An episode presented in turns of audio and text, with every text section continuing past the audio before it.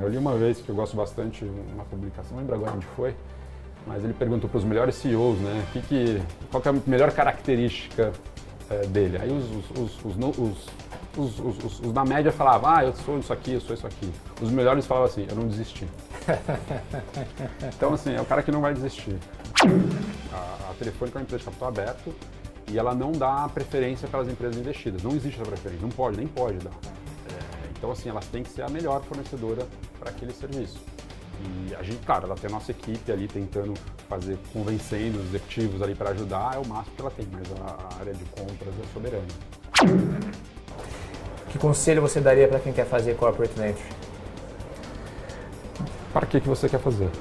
Entenda assim e defina muito bem o que, que você quer, quais são os objetivos, onde eu quero chegar, o que, que é importante para minha, para aquele meu segmento.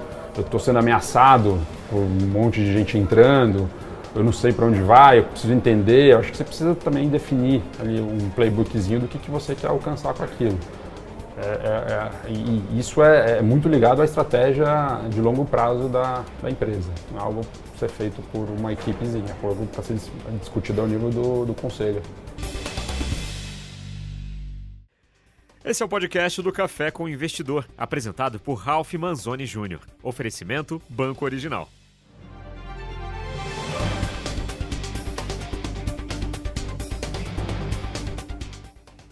Olá, bem-vindo ao Café com o Investidor.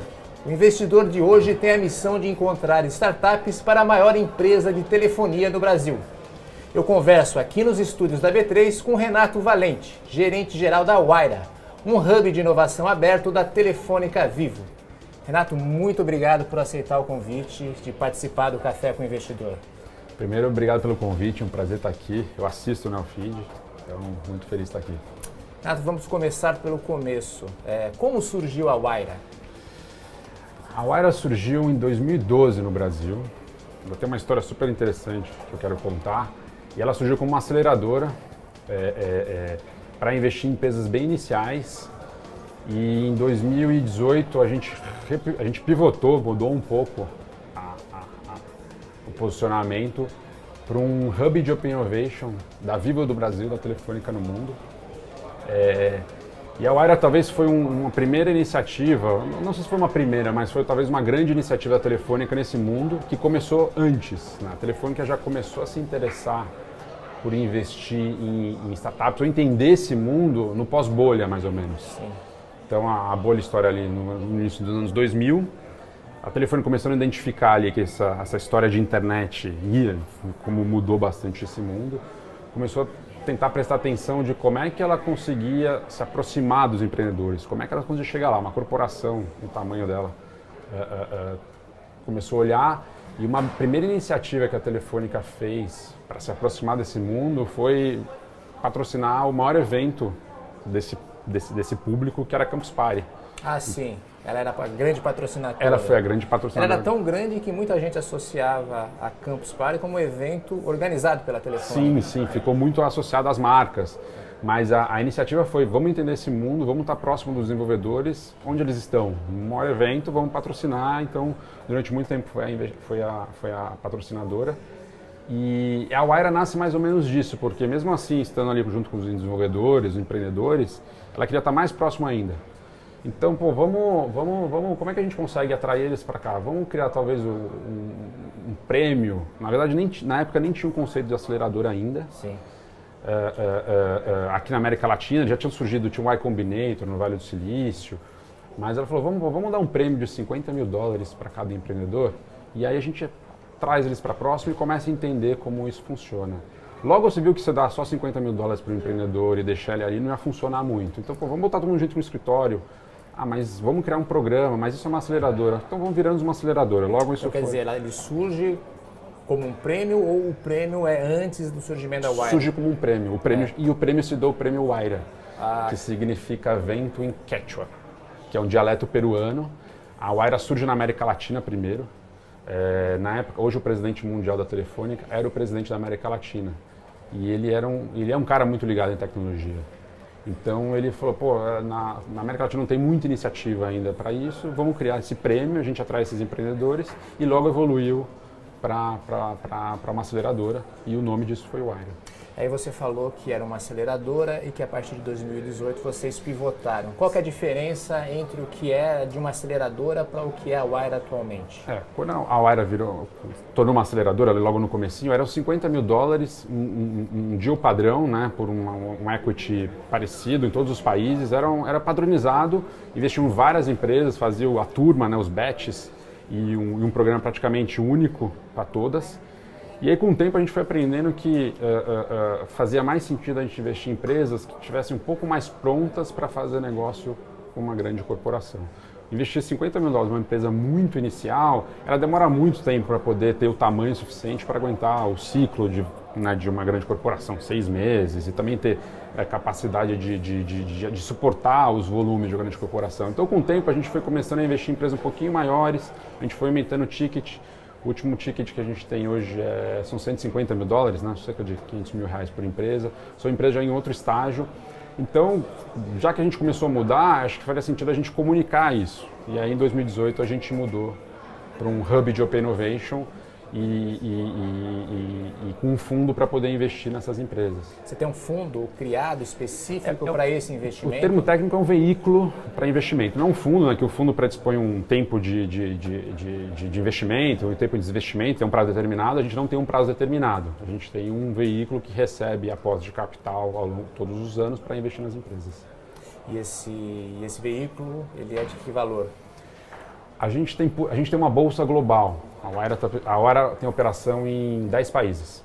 Então, globalmente, a gente tem 7 milhões de euros para investir nesses, 10, nesses, nesses, países. Eu, como Brasil, eu posso investir uh, mais ou menos dentro desses 7 milhões. Se, se eu for muito bem, tiver mais de flow, mais empresas para investir, eu posso investir mais ou menos. Aí depende. Aí follow-ons também fazem diferença, mas a gente tem esse, esse pool global para poder investir nas empresas todo ano. Eu tenho todo ano.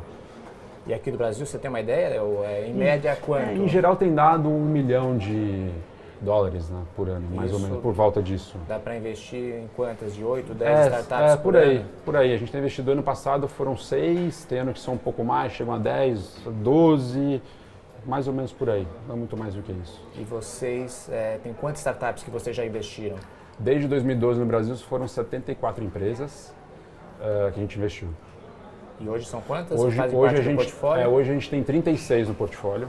A, a, a maioria, né, a gente fez write-off, falhou e algumas a gente vendeu.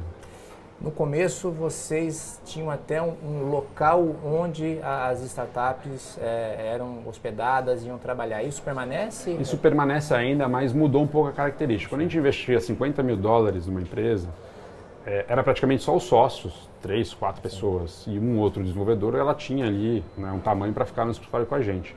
Com a gente mudando um pouco a tese de investimento, mudando de posicionamento, as empresas que a gente investe hoje têm 30, 40 pessoas. E elas têm o próprio lugar delas. Então o espaço já deixou de ser algo relevante.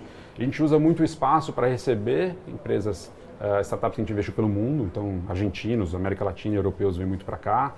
Uh, a gente tem investido fora de São Paulo, então eles usam a Waira como ponto de, de, de, de para trabalhar em São Paulo.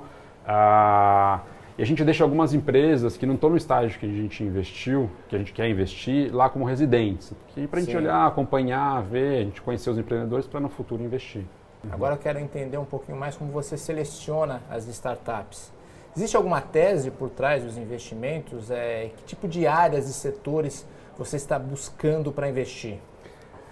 Nós temos uma tese, nós temos alguns segmentos que a gente olha mais, que gosta mais, muito olhados com os objetivos estratégicos da Telefônica no mundo, da Vivo no Brasil. Claro que cada país tem a sua característica, mas a gente tem algum, alguns, algumas verticais. A gente tem olhado muita coisa relacionada a dados, né, quem pode criar valor com dados, data analytics. A gente olhado coisas de AI, usando AI para, não fazendo AI, mas usando AI para algum fim. É, a gente tem olhado IoT, no setor telecomunicação tem surgido algumas coisas de IoT super interessantes. É, uma coisa um pouco mais distante que é AR, VR, acho que ainda não está no ponto, mas a gente olha alguma coisa acontecer. A gente olha também alguns, por exemplo, fintechs, uh, agrotechs, por causa do Sim. IoT, também interessante. Cibersegurança é algo que, que tem uma, uma característica brasileira que 80% dos ataques hackers no Brasil são feitos por brasileiros. Ou seja, existe uma característica muito local de como isso é feito. Então a gente acha que tem uma oportunidade bem grande para empresas de saber segurança brasileiras. A gente está começando a olhar uma, voltar a olhar uma tese que a gente olhou no passado, que é de saúde. Tem vários é. Vários setores. É bem agnóstico, assim. A, é, é, a, empresa é muito grande e, e a, uma capacidade de distribuição né, no, no, no mobile, né, nos celulares. O pré-requisito é ter alguma sinergia com o negócio da telefônica? É, de certa forma, sim, sim. Um pré-requisitos é esse quando a gente analisa, porque a gente acha até um desperdício você a gente investir em alguém que a gente não consiga escalar fazendo negócio com o grupo telefônica. Então, assim, um, um nosso diferencial para entrar em, bom, em bons negócios é que a gente tem essa empresa enorme, que tem uma capilaridade no Brasil inteiro. Todo mundo precisa de internet, todo mundo precisa de um celular então a Vivo tem uh, uh, tanto grandes, uh, grandes empresas como cliente, quanto o, a pessoa física. tem a distribuição mobile que é gigantesca. Então a gente, de certa forma, a gente consegue encaixar essas startups para gerar um novo produto, um novo serviço para a Vivo distribuir, e a, a escala é enorme, ou para a Vivo consumir, para gerar eficiência operacional. Então, assim, dentro dessas essas, essas áreas que eu falei, e esse fit de negócio, a gente trabalha mais ou menos aí, então tá, é cê, bem amplo. Você pode dar um exemplo de alguma startup, de algum serviço que foi criado ou algo que foi distribuído pela, pela Telefônica depois do investimento da Wire? Sim, por exemplo, a gente tem uma agora que a gente investiu faz pouco tempo, que é a entrada em saúde, chama um app que chama Bemcare. Ele é o app de saúde da Vivo, chama Vivo Bem. A startup chama Bem.care, é o app de saúde da Vivo. Então é um, é um serviço de dar-te acesso a uma série de clínicas, é, para você fazer exames, é, consultas a um valor mais baixo, ele tem uma negociação especial, tem desconto de medicamento, odonto, tem uma série de serviços ali. Então a Vivo distribuindo para o cliente final. Uh, para B2B, uh, ah, a gente tem uma empresa que no Fairwire que investiu foi um dos fundos, que é uma chama Sky One, que é um serviço de cloud, então a Vivo vende junto isso para os clientes maiores. E internamente, uma, uma, uma, uma super legal é a GUP, que é o ferramenta de recrutamento hoje da Vivo no Brasil. Então, qualquer recrutamento, qualquer seleção, é, recrutamento de seleção feito para Vivo é feito pela GUP. É uma startup que a gente investiu na Wire em 2016. Eram três sócias, tá. 50 mil dólares. Hoje a empresa levantou Series A, crescendo absurdamente. Então, traz eficiência para um processo interno. Agora, exige, a Wire exige exclusividade? É, quando Não. eu falo exclusividade, é o seguinte: é, a, tele, a Wire é um, é um braço do, da Telefônica, que é a maior empresa de telefonia do Brasil. E ela tem concorrentes aqui no Brasil. Ela pode prestar esses serviços para concorrentes? É, existe algum. Vocês não colocam absolutamente nada que impeça, impeça ela de. Essa até é um. Uh, não, não colocamos. Muito por, outro, muito por outro lado, a gente incentiva, nós somos investidores. Em primeiro caso, a gente é investidor, a gente quer ter retorno sobre o investimento. Se a gente colocar algum tipo de barreira, isso é ruim para elas levantarem capital lá na frente, limita o tamanho do mercado delas, então não. Uh, não tem nenhum tipo de barreira. A gente tinha no passado até uma cláusula que a gente colocava no contrato que a gente resolveu tirar porque a gente nunca usou, que era o direito à primeira oferta. Então, quando a gente investiu numa startup, ela tinha que oferecer primeiro para a telefônica. Essa é uma cláusula que a gente nunca usou, não, não fazia sentido. É um dos aprendizados ter sido pioneiro, só dava discussão, a gente tirou, já faz um tempinho já. É, é, mudou completamente não, então mudou, a postura. É, é, a gente, o, o contrato, assim, a, a, o mútuo conversível, né, que hoje é super comum, que é Sim. quando você investe muito, inicialmente você investe via mútuo conversível, o, o, primeiro contrato que a Wire fez com empreendedores foi na pessoa física, porque como era um prêmio para o empreendedor, foi um contrato na pessoa física. Quase como um anjo investidor. É, era um empréstimo na pessoa física e veio um contrato da Espanha em espanhol e isso teve que ser traduzido pelo português, porque não tinha referência, estão como é. 2012. Então a coisa foi evoluindo, foi tirando uma série de coisas, o contrato é muito mais é, com o mercado, as melhores práticas, bem mais simples. E como é seu deal flow hoje? De que maneira você chega até as startups? Ou as startups chegam até você? A gente, a gente tem uma rede de empreendedores bastante grande, então a gente fala com os empreendedores, pô, vocês que gostam da Wire, indiquem pra gente, é um super, é uma super forma de flow. A Vivo nos manda muita coisa, empresas que estão lá para vender alguma coisa, a Vivo gosta, fala, oh, Renato, essa aqui eu acho que faz sentido para vocês olharem. A gente conversa muito com os fundos, a gente co-investe, a gente gosta muito de co-investir, né? Esse valor de 150, de 500 mil, 150 mil dólares, 500 mil reais, a gente tem feito rodadas de 2 milhões, então tem os co-investidores, então a gente tem um super relacionamento. Eventos também faz sentido, Uh, muitos startups estão tá, como expositora ou apresentando, a gente conhece também. É, a gente conversa com muita gente.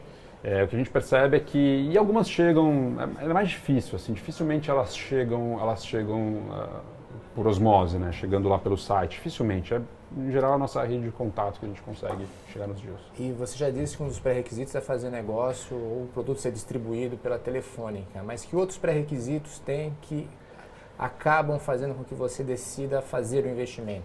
É, eu acho que antes do, da gente olhar o que fit de negócio, onde é que encaixa na telefônica, a gente analisa o negócio.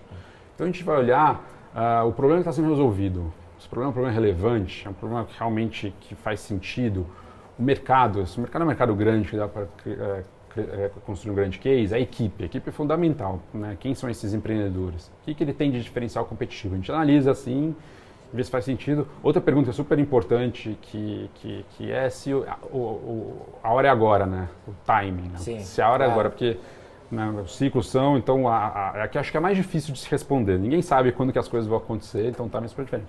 Uma vez que a gente falou, putz, isso é legal, a gente vai e, e ver onde que isso encaixa na Vivo, como é que a gente conseguia escalar fazendo um negócio com o grupo telefônica e a gente consegue, eh, consegue achar algum sponsor lá dentro. Então alguém que valide, algum especialista, algum diretor. Inclusive a gente tem um programa de mentores, vários desses executivos viram mentores da startup para poder ajudar ela a crescer e navegar lá dentro e conseguir gerar um, algum negócio bem grande. Qual o empreendedor ideal para você? Quais as características dele? Resiliente. Acho que tem que ser um cara resiliente, muito focado. Assim, tem que ter foco. Assim. Quando vê, às vezes a gente recebe, não, eu sei fazer isso, mas dá para fazer isso, isso, isso, isso. Já é um mau indicativo. E resiliente, que não vai desistir, porque é muito difícil. Né? Eu li uma vez que eu gosto bastante, uma publicação, não lembro agora onde foi, mas ele perguntou para os melhores CEOs, né, que que, qual que é a melhor característica é, dele. Aí os, os, os, os, da média falavam, ah, eu sou isso aqui, eu sou isso aqui. Os melhores falavam assim, eu não desisti. Renato, a gente tem um único bloco fixo no Café com o Investidor, é quando eu peço para o investidor escolher três startups do seu portfólio e a gente conversar mais detalhadamente sobre essas startups. Você escolheu três startups, a Trocafone, a TeraVoz e a GUP. Vamos começar pela Trocafone. É, em primeiro lugar, me explica o que é a Trocafone. A Trocafone é um marketplace de celulares usados. Né? Então, ele, o que, que, ele faz? Ele compra celulares né, de alguém, principalmente para os smartphones. Né? Smartphones, principalmente a parte, na, a parte mais rica da população, compra o smartphone, toca o smartphone a cada dois anos e, em geral, esse smartphone ia parar na gaveta. E aí ele criou um marketplace percebendo que começou a surgir esse mercado, principalmente por causa do smartphone, por causa do valor e, e faz sentido. E aí ele compra esse smartphone, faz o refurbish, né? ele reforma esse smartphone, deixa ele bonitinho e revende. Então é, é, um mercado que não existia até muito pouquíssimo tempo atrás e pegou uma atração absurda assim. E por que vocês investiram na Trocafone? Faz muito A gente é uma grande empresa de telecomunicação, né? Faz muito sentido, né? Mobile é, um, é uma das grandes linhas de receita. Ah, ah, ela foi super interessante porque a gente é, é, foi até uma, uma, uma, um investimento não muito usual porque eram empreendedores eram argentinos são Sim. argentinos eles começaram na Argentina e como eles queriam ir para o mercado maior, eles vieram para o Brasil. Eles não eram do mercado, eles eram um fez a MIT, eram caras super bem qualificados, mas não conheciam o mercado. Eles não tinham praticamente do zero, foi praticamente no PowerPoint. Mas eles tinham eles perceberam que tinha uma dor muito forte de, de pessoas querendo um smartphone bom, mas não tem direito para não ter dinheiro para comprar. Então a gente apostou junto com a área argentina, a gente faz co-investimento entre os países. A área argentina e a Brasil apostou bem no comecinho delas. E a empresa pegou um, uma atração absurda. Eu lembro que um dia fomos lá na, no escritório deles e aí tinha uma fila gigantesca saindo do escritório. Ah, é? Eram pessoas indo lá vender. Ah, vender diretamente lá? Diretamente. Porque não sabia ainda, porque você pode, você pode colocar pelo, pelo correio, mandar, mas as, mas as pessoas iam lá. E tinha uma fila gigantesca. Aí você falou, opa, eu acho que aconteceu alguma coisa aí. E a Telefônica tem algum programa semelhante que usa troca-fone? De que é, maneira a, é aproveitado A, a Telefone tem um programa de buyback, né? Quando você vai comprar um telefone, você dá o seu é, Isso em troca é e você... Na Vivo não. Na Vivo a telefone tem um, a gente já tentou várias vezes, tem um contrato bem longo com um concorrente. A gente ainda não conseguiu. Já teve algumas. Vira e mexe quando o contrato vai vencer, a gente tenta, tenta. mas existe um esforço grande para poder tirar tudo integrações assim. Eles ganharam eles tinham com a Argentina. Eles tá. acabaram perdendo por uma série de outras razões. E, e mas a gente está lá firme e forte tentando fazer o negócio fazer. Isso é uma coisa super importante. A, a, a Telefônica é uma empresa de capital aberto e ela não dá preferência para as empresas investidas. Não existe essa preferência. Não pode nem pode dar. É. É, então assim elas têm que ser a melhor fornecedora para aquele serviço. E a gente, claro, ela tem a nossa equipe ali tentando fazer, convencendo os executivos ali para ajudar, é o máximo que ela tem, mas a, a área de compras é soberana. Agora, uma característica da Trocafone que você estava me comentando que é, não é normal você seguir rodadas mais avançadas e, nesse caso, você A gente seguiram. seguiu, a gente seguiu porque a empresa cresce muito, então a gente faz follow-on para manter a nossa participação. A gente faz em algumas, é, é mais Vocês difícil. até que séries aproximadamente dele? A gente, foi, recorda? a gente foi até essa última, acho que foi a Série C. Que não é comum no caso de vocês. Não é tão comum, a gente em geral sai antes, mas ali acho que vale a aposta. A, gente, a empresa vai muito bem. O segundo caso é a TeraVox, que também é interessante porque é um caso de saída do A portfólio TeraVoz da é até, é até uma ex-empresa Eu portfólio. falei TeraVox, é TeraVoz. TeraVoz, Errei, TeraVoz. desculpe. A TeraVoz é super legal e é uma que tem muito a ver, talvez a que tenha mais a ver com o negócio da Explica core, então core antes o que business. que é a, a TeraVoz. A TeraVoz é um serviço de PABX, né, que é de- pela nuvem. Então você pela- de VoIP, né, vai pela internet. Então você tem vários ramais ali, usa o voice pela internet. E o que ela tem de super bacana são as APIs para integrações com sistemas. Então quem viu muito valor nisso foi o Nubank. Então quando você liga no Nubank, é a TeraVoz por trás. E a gente investiu nela bem no comecinho, nós somos os primeiros investidores e a gente ajudou eles a fazer negócio direto com a Telefônica. Então eles conseguiram botar parte da infraestrutura dele junto com a Telefônica, os data centers, comprar minutos direto da, da Telefônica, ou seja, eles conseguiram mais eficiência e conseguir mais robustez para atender o Nubank, Creditas, a boa parte da- das, das startups crescendo usam a TeraVoz. E o case da TeraVoz é super interessante porque eles tinham um benchmark no Vale do Silício, que é a Twilio, e a Twilio é uma empresa capital aberto, cresce absurdamente. A Twilio explicando, quando o Uber te liga ou te manda SMS, é a Twilio por É trás. fazem, é a tá. Twilio. Então, todas, Netflix, Amazon, todas usam, usam a Twilio. E era o benchmark deles. A Twilio começou a chegar no Brasil, olhar e decidiu entrar com força e aí comprou, Comprou. a TeraVoz. E aí A gente vocês saíram. Aí a gente saiu, foi 100%, foi um retorno muito legal pra gente. Você pode falar qual foi o retorno? A gente pode falar que foi mais de 30 vezes. Foi um negocião para Foi um negocião, validou um monte de premissas nossas de, de, do que a gente tem que fazer. Então, sim, a gente, eu, eu brinco que a gente aprende um monte de coisa do que não fazer. O que a gente tem que fazer é um pouco mais difícil. E o terceiro caso, que é a GUP, você já comentou rapidamente é, sobre ela, é, também é interessante pelo fato de que é um serviço que a Telefônica usa. Sim, a GUP é uma HR Tech. Ela ajuda grandes empresas, grandes e médias empresas, a contratar melhor, mais rápido, mais barato e, e tem a inteligência artificial para inteligência artificial é legal porque usa ali para melhorar a assertividade nas contratações. Então, quanto mais você usa, mais o algoritmo vai aprendendo, então melhor você contrata.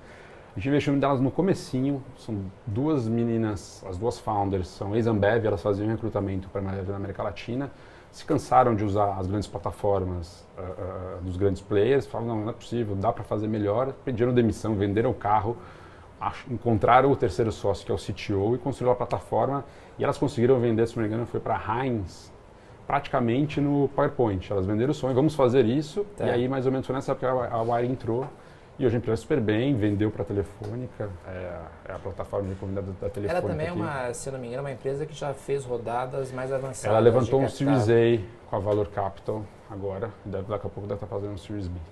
E o, e o motivo do investimento, qual foi? Qual foi a razão, o racional por trás desse aporte? As de empreendedoras eram incríveis. Assim, a gente olhou as empreendedoras incríveis e é uma dor contratar bem, reter talento. Né? Os processos de RH são complexos, é muito o volume que uma grande empresa recebe de currículos todos os dias é enorme e elas se propuseram a resolver essa- essa dor das grandes empresas. Como é que você contratar melhor, mais rápido e reter, né? Se você contratar a pessoa errada, ela vai sair. Então, como é que você coloca a tecnologia para melhorar isso? E é uma dor que a Telefônica tem e é uma dor que todas as grandes empresas têm. Então, a gente achou super interessante. Renato, vamos falar um pouquinho agora de Corporate Venture. É, a Telefônica tá, criou a Waira, está se aproximando de, start- de startups. Qual é o objetivo da Telefônica ao criar um braço de investimento como a Waira? Legal, é, eu não comentei antes, mas é legal comentar todo, todo tudo. Ah, não é só a. Waira? Não, a Waira, a Waira é uma das iniciativas, é o, o comecinho ali, né, onde a gente investe nas empresas mais iniciais, mas a gente tem outros fundos. A gente tem um fundo de fundos que investe em VCs, América Latina, Europa, Vale do Silício, Israel. É, e a gente tem um Corporate Venture Capital mesmo, clássico, que é um fundo que investe coisas extremamente estratégicas para o grupo, chama Telefônica Ventures, baseado em Madrid, fundo global que investe. Então, o Aira come, é o E esse fundo investe no Brasil, Telefônica Investe, investe. Já chegou a investir? Ainda não, ainda não achou oportunidades aqui. É, já investiu em vários países do mundo, no Brasil ainda não. Uh, então a Wire é bem o comecinho, investe ali o seed, pré-seed, o Ventures investe, já fez seed até empresa que fez o IPO, já fez a ABC, acho que o maior cheque talvez foi 10 milhões de euros.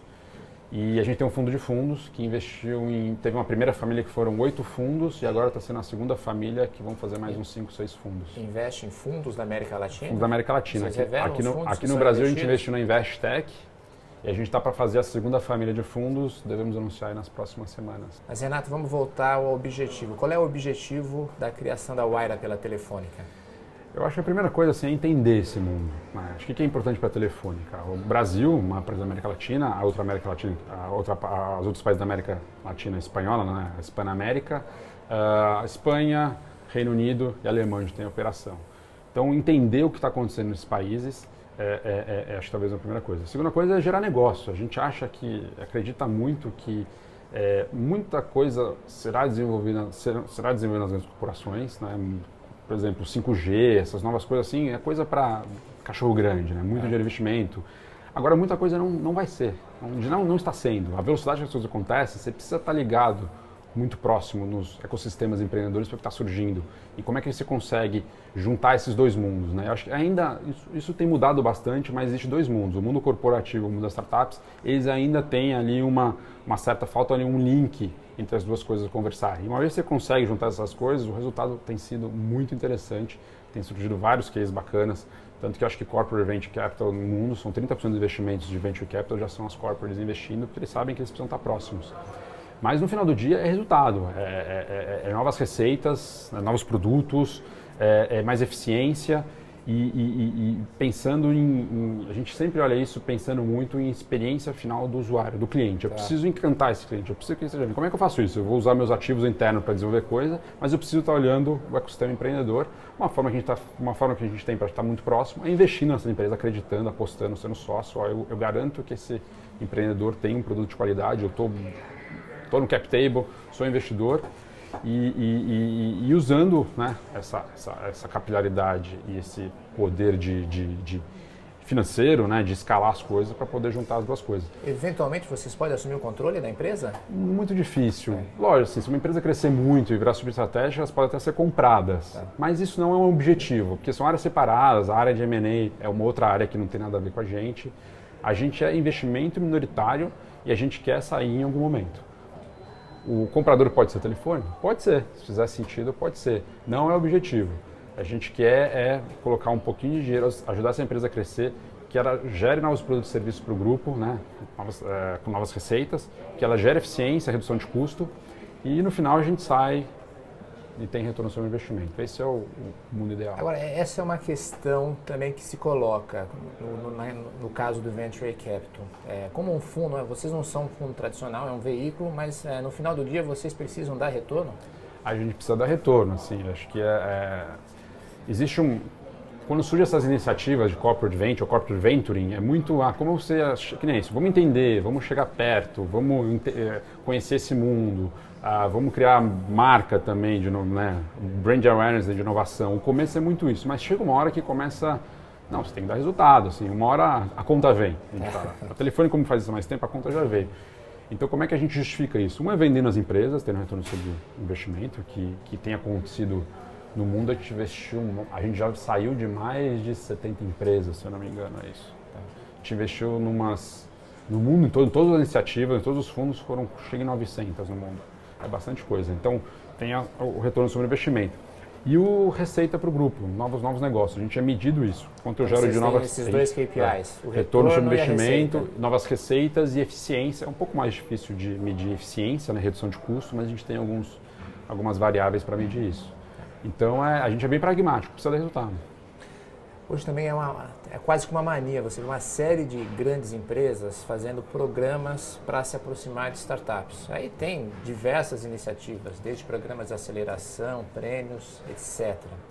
Você já tem aí uma estrada bastante longa é, de se aproximar de startups. Quais os principais erros que as grandes empresas é, cometem quando tentam é, se aproximar dessas empresas iniciantes? Eu acho assim, é, é, é um pouco, é, acho que é, é, é um, é pouco falta de, de, de estratégico, assim. Em geral, isso, isso parou de acontecer um pouco. Como a gente referência, né? A gente foi, por exemplo, referência quando o Cubo foi, do Itaú foi ser feito, eles foram visitar a Aira para ver como é que era. Então, porque a Aira era a primeira. Então, eu recebi já muitos executivos de grandes empresas querendo fazer alguma coisa. E como que surgia? Agora parou um pouco, mas surgia muito assim. Em geral, algum executivo alto lia alguma coisa, ver um concorrente fazendo, precisamos fazer. Aí ele chamava o cara de confiança dele. E aí o cara de confiança dele podia ser o cara de RH, o cara de RI, o cara de marketing, o cara de inovação, o CTO. Então já chegou todos os cargos para vir falar com a gente. Aí ele, ah, legal, vocês fazem mais tempo, eu quero fazer alguma coisa. O que, que você me sugere? Então assim, você vê que não era algo muito profundo na estratégia. Assim. A telefonia, isso tá, é decidido no board, é algo lá na, na, na na, na, na, na liderança global. Então acho que esse é um primeiro erro, né? Que começa meio ali, ou alguém tentando alguma coisa ali, meio. Mais para marketing do que é, necessariamente Sem muito objetivo, sem muito KPI, sem muito mais para tentar alguma coisa. E demora. Né? O, o, o, ciclo de investimento é, demora, uma coisa vai surgir do dia para a noite. E às vezes as empresas não têm muita paciência. Aí esses programas são encerrados em um, dois ciclos. Aí gera frustração para todos os lados, e aí para você retomar isso é, é, cria dificuldade. Então é meio que não saber por que fazer, tem que fazer porque tem que fazer. Talvez a, a falta de estratégia, ou um plano, ou entender o que, que é. Às vezes você quer, ah, eu quero encontrar empresas para fazer negócio com a corporação, ou eu faço um hackathon para isso. Não, hackathon vai ser para outro objetivo. Se você quiser criar, sei lá, um brand awareness, ou se você quiser contratar gente, a gente usa, usou muito hackathon para contratar desenvolvedores. Você faz um é. hackathon, acha os melhores e contrata. Então, é, é, entender o que você quer e para onde você vai, acho que é, é, o principal erro. E hoje essas empresas é, melhorou isso? Elas já eu sabem acho, mais para onde querem ir ou ainda o, o, ambiente continua mais nebuloso, sem saber eu acho que sim. Seguir? Eu acho que muita gente tentou coisa que não deu certo. É, é, e tem, tem também empresas que prestam serviço que explicam um pouco melhor, então já tem algum, alguns players surgindo para poder ajudar as grandes empresas a navegar. Mas ainda é, falta ainda muito direcionamento. É, eu vejo que, em geral, não parte do. Isso não está definido no board das empresas, é parte de algum executivo. Então já começa aí. Aí esse cara vai e sai da empresa. O executivo que definiu. Aí fica aquela iniciativa meio perdida ali ela acaba perdendo tração. É, eu acho que tem melhorado, a gente tem outras grandes empresas fazendo, né? o próprio Itaú com o Cubo, o Bradesco faz um monte de coisa, a TOTUS, Uh, posso citar um monte aí que já tem iniciativas mais estruturadas que já, já devem ter errado bastante, como a gente já errou, claro. e vão aprendendo. Que conselho você daria para quem quer fazer corporate venture? Para que, que você quer fazer? Entenda assim e defina muito bem o que, que você quer, quais são os objetivos, onde eu quero chegar, o que, que é importante para minha, para aquele meu segmento. Eu estou sendo ameaçado por um monte de gente entrando eu não sei para onde vai, eu preciso entender. Eu acho que você precisa também definir ali um playbookzinho do que, que você quer alcançar com aquilo. É, é, é, e isso é, é, muito ligado à estratégia de longo prazo da, da empresa. Não é algo ser feito por uma equipezinha, é algo para ser discutido ao nível do, do conselho. Renato, você tem uma trajetória profissional curiosa, porque você começou como empreendedor e foi acelerado pela Waira, é isso? É isso, é isso. Eu, antes de ser empreendedor, eu fui corporation, trabalhei na IBM bastante tempo. Ah, então você tem um eu background tenho, de é, tecnologia. Eu tenho um background. Não, é, eu, eu sou formado em administração, mas tá. sempre gostei de tecnologia. Entrei na IBM em estágio e, e convivi muito ali com os desenvolvedores da, da, da, IBM, que tem muita gente boa, aprendi bastante lá. Então, devo bastante a, a, a, a, a escola que a IBM forma muita gente bacana mas sempre quis empreender desde, desde, desde antes, desde a época de escola eu queria empreender, mas eu sou uma pessoa que escuta, eu escuto. É. E aí meus pais falavam, vai trabalhar numa grande empresa, vai aprender, aí depois, quando você entender alguma coisa, você vai montar o seu negócio. Aí você saiu da IBM para empreender? Eu saí da IBM para empreender, é, montei uma AdTech, uma Advertising Technology, 2009. Como chamava? Chamava OCAP. OCAP? É, OCAP. O que, ela fazia? Ela, ela, ela, ela, era, ela era um ad server né, para servir banners ah. de e-commerces em grandes portais. Era um concorrente do DoubleClick lá no passado? Era, era. Na verdade, a gente era mais parceiro. A gente foi o primeiro parceiro da DoubleClick na América Latina. Então eu lembro que eles não tinham ainda a empresa na, na América Latina. Sim. Então, para gente, a gente comprar a mídia deles, a gente teve que abrir uma empresa em Delaware. Então, a gente abriu uma empresa em Delaware só para comprar a mídia da Double Click lá, porque eles não tinham presença na América Latina. Tá. Então, a gente estava bem no comecinho dessa, da mídia programática, e a gente está surgindo acho, um pouquinho antes das coisas, por isso a gente errou bastante.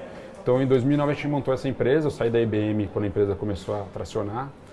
E e a gente foi investido pela Waira em 2013. Quando? 2013. Então você bem no comecinho da Waira. Então bem no comecinho da Waira. foi daqueles empreendedores que receberam um cheque de 500... Não cheguei, não. Já, já tinha aprendido um pouquinho. Eu fui acho que a segunda ou terceira turma. Ah, tá. então já tinha um contratinho, não foi com a empresa. Mas era um contrato, eu lembro que bastante... muita discussão, porque umas coisas ali que falavam, não faz sentido isso aqui, mas tinha mais foi aprendizado, mas foi bem, foi bem legal. E, e com isso, sendo investido, eu fui, fui muito próximo da Waira, da, da Telefônica, né, da Espanha, eu tive uma relação muito bacana. E quando a gente vende a empresa em 2015... Vocês venderam para quem? A gente vendeu para um grupo de agências. Eu, se eu não me engano, eles, eles mudaram de nome, chamava, era um grupo chamado Enken Comune.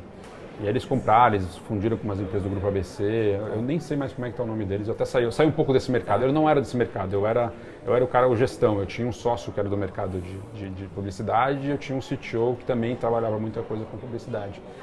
Então foi uma, eu falo que foi meu, meu MBA na prática. Muito da, do conteúdo que existe hoje, né, ali em startup, não existia ali em 2009. Não tinha nada de conteúdo, quase nada. E a gente aprendeu meio na prática. E depois que eu entrei na aí quando depois que eu entrei na Waira, a gente vende a empresa, eu comecei a ver os outros empreendedores. Entrei na Waira muito pela relação que eu construí. Quer dizer, você vendeu a empresa e a partir daí você foi chamado para assumir a Waira aqui é, no Brasil? Entre, entre quando eu tava, quando eu, no processo de venda da empresa, eu fui trabalhar num programa do governo chamado Startup Brasil. Ah, eu fiquei ali, foi foi foi em 2015. A gente, eu saí, a, a, a, Waira, a, a, na época a Alcap ficou durante um ano na Waira, a gente saía no escritório, saí no final de 2014, e aí eu, a gente começou o processo de venda da empresa ali em 2015, e aí a gente começou a tirar a equipe, eu já não precisava ficar 100%, né, vender uma empresa sempre demora meses, e aí eu fui trabalhar nesse programa do governo, fiquei ali durante oito meses, o programa parecia continuar, mas a gente descobriu no final do ano de 2015 que ele ia acabar, e aí quando eu estando ali, o Carlos Pessoa, que era antes o head da, da Waira, me comentou que ele estava saindo, ele foi assumir o Coursera na América Latina, e ele falou, Renato, você tem todo sentido, todo mundo te conhece, você gosta, você gosta desse mundo, eu já tinha feito outros investimentos anjos, eu falei, faz sentido, os espanhóis te conhecem, eu acho que tem um match é, legal aí. E deu certo, eu assumo no começo de 2016. Por curiosidade, você disse que uma das características do investimento da Wire é de oferecer serviço na Telefônica. Vocês eram o, o, servidor de banner da Telefônica? A gente foi a primeira empresa da Wire a fechar um contrato com a Telefônica no Brasil. A gente era o servidor de banner do Terra. Então, ah, o Terra, Terra, o Terra claro, que é do que é Grupo é Telefônica, a gente foi o primeiro contrato. Então a gente, aprende, a gente foi a primeira empresa tá. a cadastrar na Telefônica, que é um, né, cadastrar no, no, sistema de compras de uma corporação, às vezes é, tá. é, difícil. Então a gente foi o primeiro, a gente aprendeu um monte de coisa, a gente ensinou todo mundo, a gente foi o primeiro contrato assinado. Então 2000, isso foi 2014, 13, 14. Isso deve ter dado uma escala enorme para vocês foi bem legal. época. Foi bem legal. Terra era um grande portal, tinha uma audiência é, a gigantesca. Gente a gente tinha o Terra, a gente tinha a Globo, a gente também, aí do outro lado a gente tinha o Buscapé, a gente tinha o Walmart, a gente tinha a Netshoes, então a internet inteira trafegava na gente. A gente não sabia muito bem o que fazer com aquilo, mas era um tráfego absurdo. A gente chegou a ser um dos... A gente era, a, gente era a oitava maior conta da Amazon no Brasil, isso em 2014. Então a gente tinha um volume bem relevante e foi, foi bem legal. E aí, aí um dos aprendizados que a gente teve como empreendedor é nunca tenha receita em real e o custo em dólar. Porque os nossos servidores ficavam lá fora. Quando a Dilma ganhou a eleição, o dólar subiu, subiu e a gente. Ah, e agora? Foi um dos motivos que a gente ia receber investimento de um, de um fundo de fora. Ele se assustou, ele tirou o pé. Tirou o pé. Aí a gente falou, ou a gente capta de novo, ou, ou a gente vende. vende empresa. Aí vocês venderam. Aí a gente tinha, um, a gente tinha duas ofertas para vender empresa, né? E aí a gente pegou a melhor e vendeu. Renato, estamos chegando ao final. Vou fazer aqui algumas perguntas, respostas rápidas, tá ok? Vamos começar por quem te influenciou. uma pessoa que me influenciou muito foi o Richard Branson, da Virgin. Sim. Eu li os livros dele, achei incrível. Ele foi um dos. Quando eu queria começar a empreender, foi o cara que falou: Nossa, isso é muito legal. Um empreendedor que você admira? O Romero, Buscapé. Eu lembro que quando eu estava empreendendo, foi o primeiro grande case daqui. do Brasil. Então a gente Sim. falou, putz, é possível. Quando ele vendeu o Buscapé, a gente falou, ó, isso é possível, dá para fazer. Então, O Romero. Romero já foi entrevistado aqui pela gente no Café com o Investidor. É, E hoje ele é um investidor. Hoje ele é né, investidor da. Redpoint, É, eu é. tenho converso com ele bastante. fazem negócio juntos? Sim, sim, sim. Co-investem com a... Tenho, temos co-investimentos juntos. Tá certo. Um erro Um erro, eu acho que eu, eu, eu, eu, eu pedi demissão muito cedo da, da IBM para juntar. Eu podia ter esperado um pouquinho mais. Eu fui um pouco ali, eu acho que talvez eu teria. Eu, eu, eu pedi antes. Eu, eu, podia ter ficado mais eu tempo podia ter lá. ficado mais tempo. Eu entrei num momento que a gente achou que dava e a gente sofreu bastante com isso. Um acerto. Fala da Teravoz, eu acho que a Teravoz foi um investimento super legal que, que, que deu um retorno gigantesco. E aí, eu, como a gente acabou de vender, eu fui olhar os formulários quando a gente investiu neles e era meio. Foi, a gente quase não investiu. Ah, é? Porque era voz, em geral, para uma telco, voz cai a receita, caindo, tá né? Só caindo. investir numa empresa de voz. Mas, a gente, mas, mas tinha algumas coisinhas ali dos empreendedores que fez a gente investir.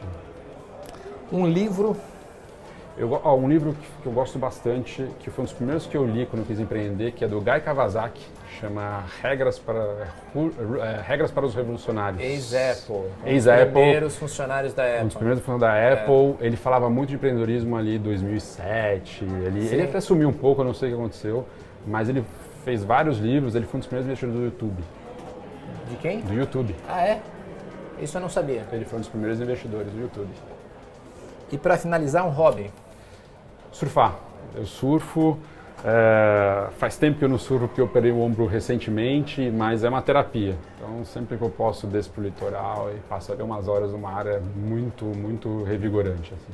Tá certo, então, Renato, muitíssimo obrigado por participar do Café com o Investidor. Obrigado, Ralf, pelo convite mais uma vez. Você ouviu o podcast do Café com Investidor, com a apresentação de Ralph Manzoni Jr. Para assistir nossos programas, acesse o nosso canal no YouTube, Neofeed Brasil. Para receber notícias em seu e-mail, acesse o site www.neofeed.com.br e assine a nossa newsletter. Café com Investidor tem um oferecimento de Banco Original.